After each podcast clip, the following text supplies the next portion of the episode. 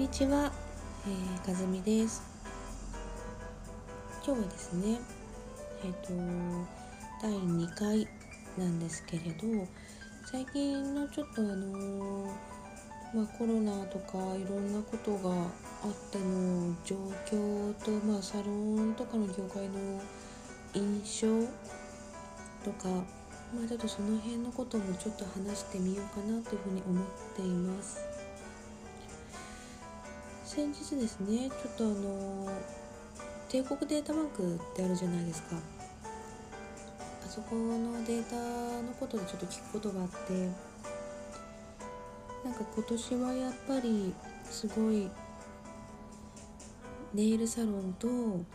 アイラッシュサロンまつげのサロンですね。の閉店した数が相当数あったっていう話を聞きましてまあ確かにあのー、私が進展出したいなと思ってる地域とかもあのー、やっぱり他店調査とかね店舗出す前にはその地域の状況っていうのを調べるんですけどなんだろう Google ビジネス Google のマップとかには載ってるけど実際そこにはもうサロンがない。みたいなのが結構あって。ああと思ってあの公式のウェブサイトとか見たりするとちょっと移転しましたとかちょっと規模縮小のためプライベートサロンとして自宅でっていう風になりました。みたいな風に掲載されてるのを見たりしまして。あ本当にやっぱり小規模でされてたところってすごいあのコロナとかでのお客さん離れみたいなものの影響ってすごい受けてるなっていう風に感じたんですね。うん、でですね、まあ、でもまあこうだからとかああだからとかって、まあ、ガタガタ言っても正直もうしょうがないじゃないですかだってそうなんだからそれはねもうしょうがないことだからこの状況下の中でじゃあどうしていくかっていうところなんですけど何て言うんだろうな。本当にベースの部分軸しっかりしてればある程度は私持ちこたえられるんじゃないかなあるいは盛り返せるんじゃないかなっていうふうに思ってまして。そうですね。うん例えばそのこうやってバタバタっとなくなっていったっていうことは今この現時点でまだ持ってますよまだ全然大丈夫ですよっていうサロンさんであれば逆に私チャンスじゃないってすごく思うんですよ。なんでかっていうとあのもちろんねあのジェルネイルをするっていう総人口自体絶対数っていうのは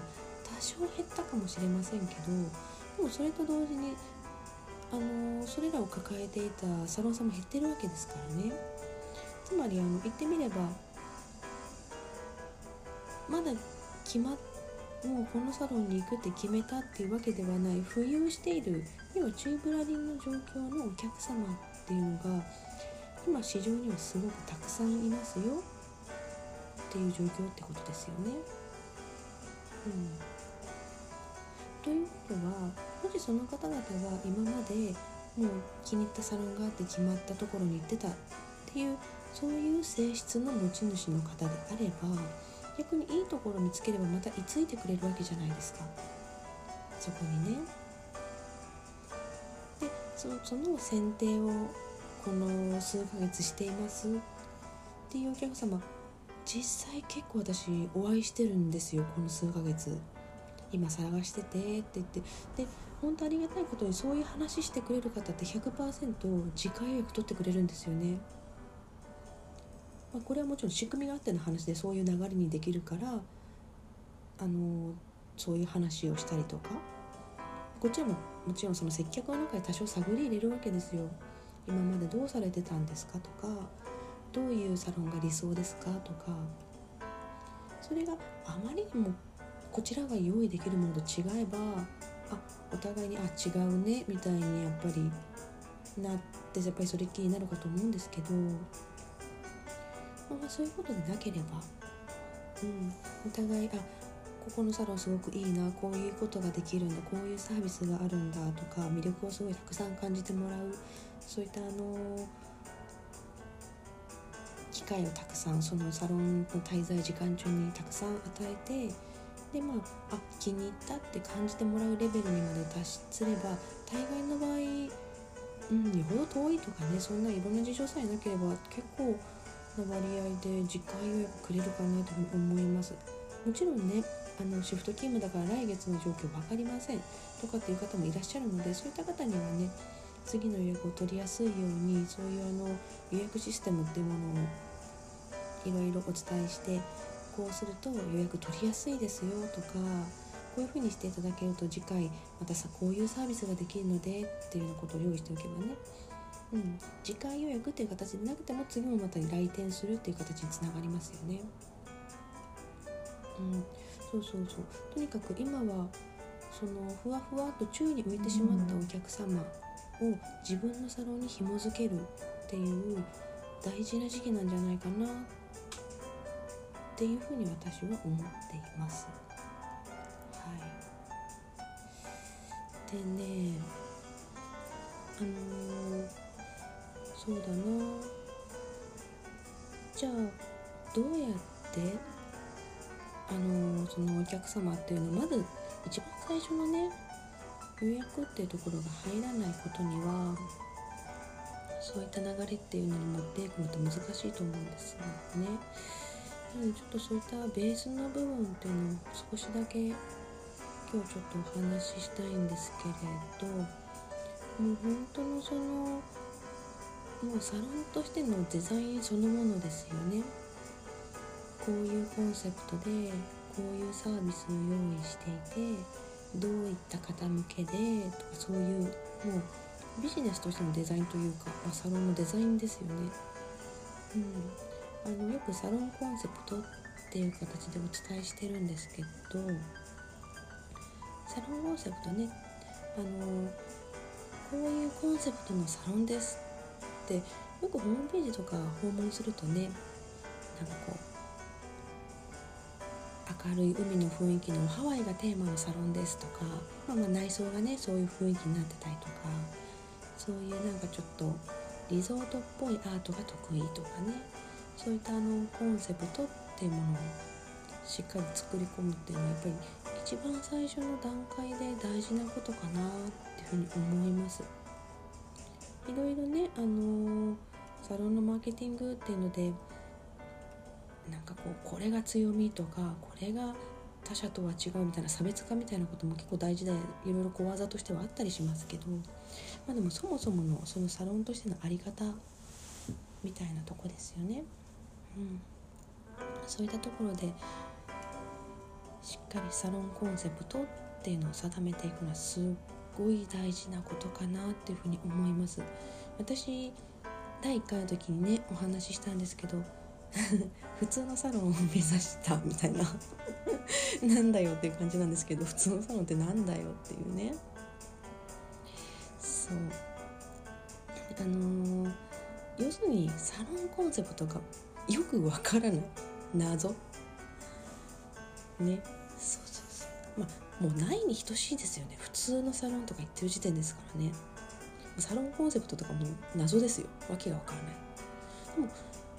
なんだろうな。サロンコンセプトってじゃあそんなガチガチじゃなきゃいけないのかって言われると割とそうそうなんだろうな。うんお客様がそのイメージっていうものその文章なり、まあ、映像でも何でもいいんですけどサロンコンセプトっていう情報をお客様ご自身がこう入れた時にそれがやっぱり手に取るようにイメージがついてあ好きって思えるような具体的なイメージであればそんなにガッチガチじゃなくてもいいのかなっていうふうに思ってます。うん、ですね。そう今今この現段階で私が今やっているサロンのコンセプトっていうのがありましてそれがね何だったかな。すぐね。自分の店なのに忘れるんですよ。ああ。はい。サロンコンセプトはあのうちの場合は女神っていうのを当てていてそれは何でかっていうとお店の名前がうちはラディエスっていう名前を付けてるんですけど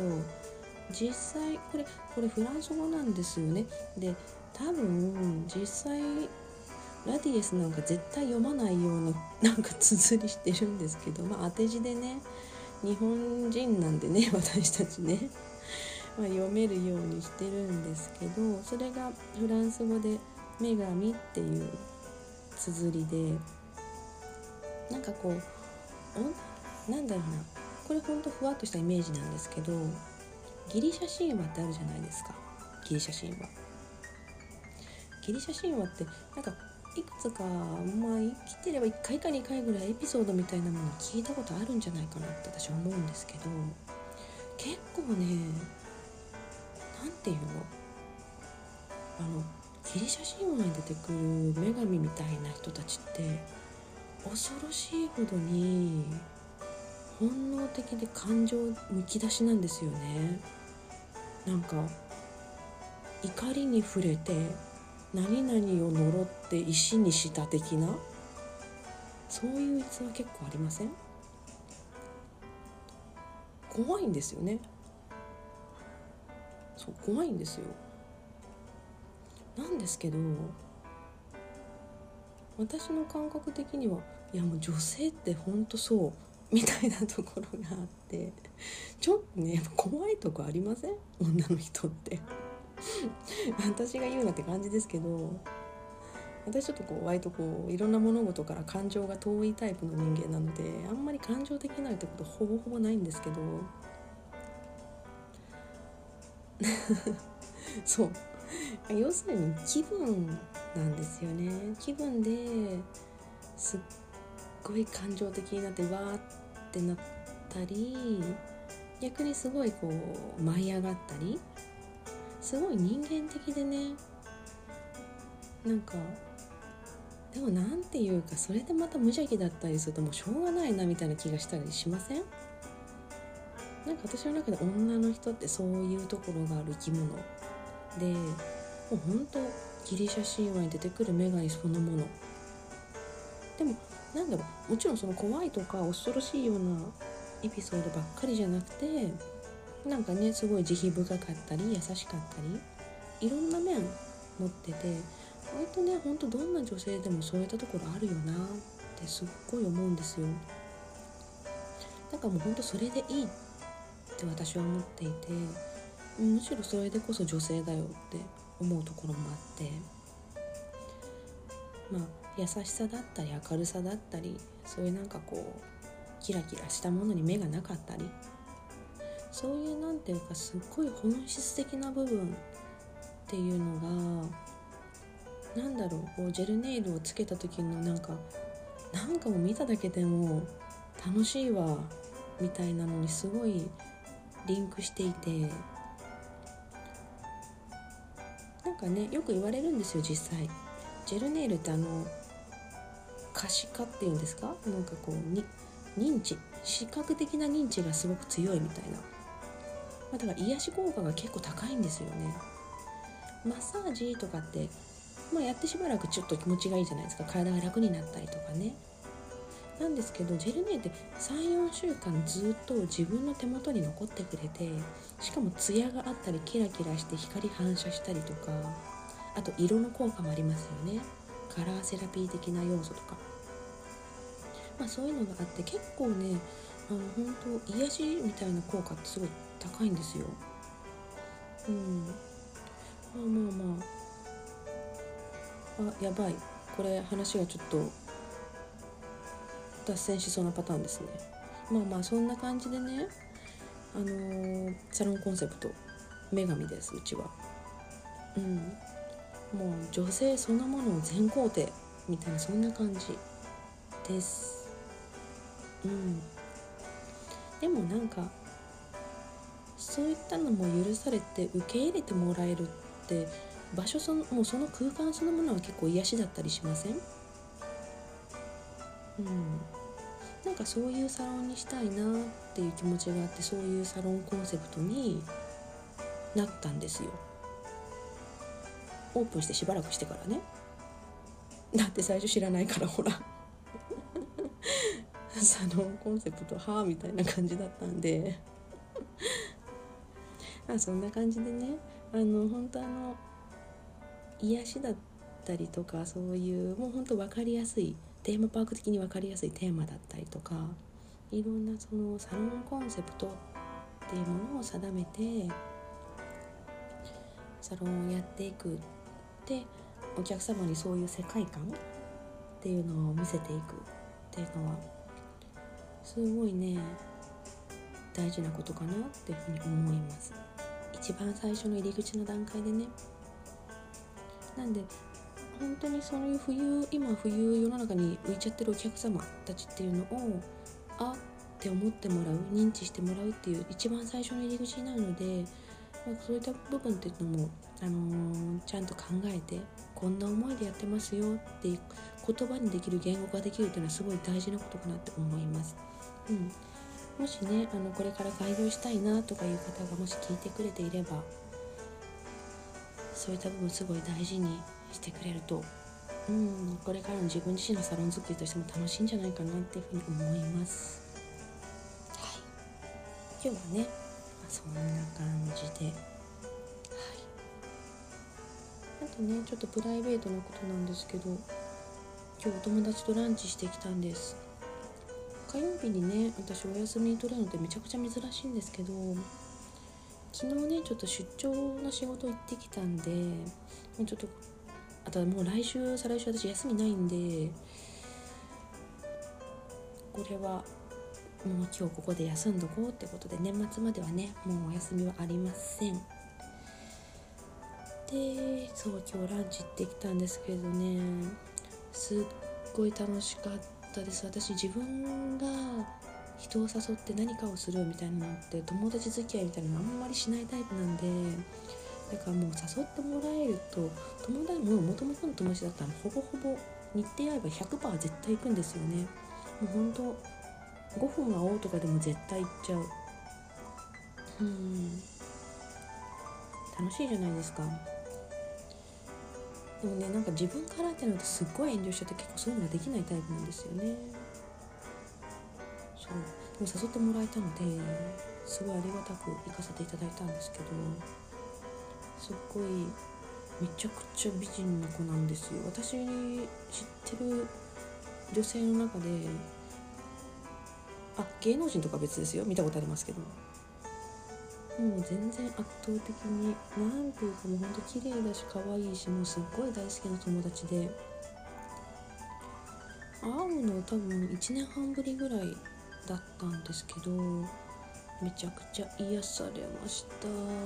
別に癒し系って感じの子じゃないんですけど 合うんでしょうね。なんかね性格とかね価値観とか。なんだどこ行ったんだっけ？シンガポール料理を食べてきたと思ってます。多分そうだと思います。ラクサ。しなんだっけ？ヌードル。ラクサっていうの食べた食べました。あとなんだろう？なんかカニ。カニ。カニ。うん。かな？すごいね。ほんとね面白いんですけど綺麗な子なんで。歩いてるとテレビクルーとかが必ず結構もうそういうとほぼほぼ声かけられるんですよ。うん、今日もねあの駅の近くで夕方の取材みたいな人に声かけられましたけど面白いんですよ。もう普通にさらっと断るじゃないですか。あんなん出てもねしょうがないんで。面白かったですよその子。危なかったな。うちらエブリィで全国デビューするところやったでとか言ってました。絶対出ないくせにね。面白かったですよ。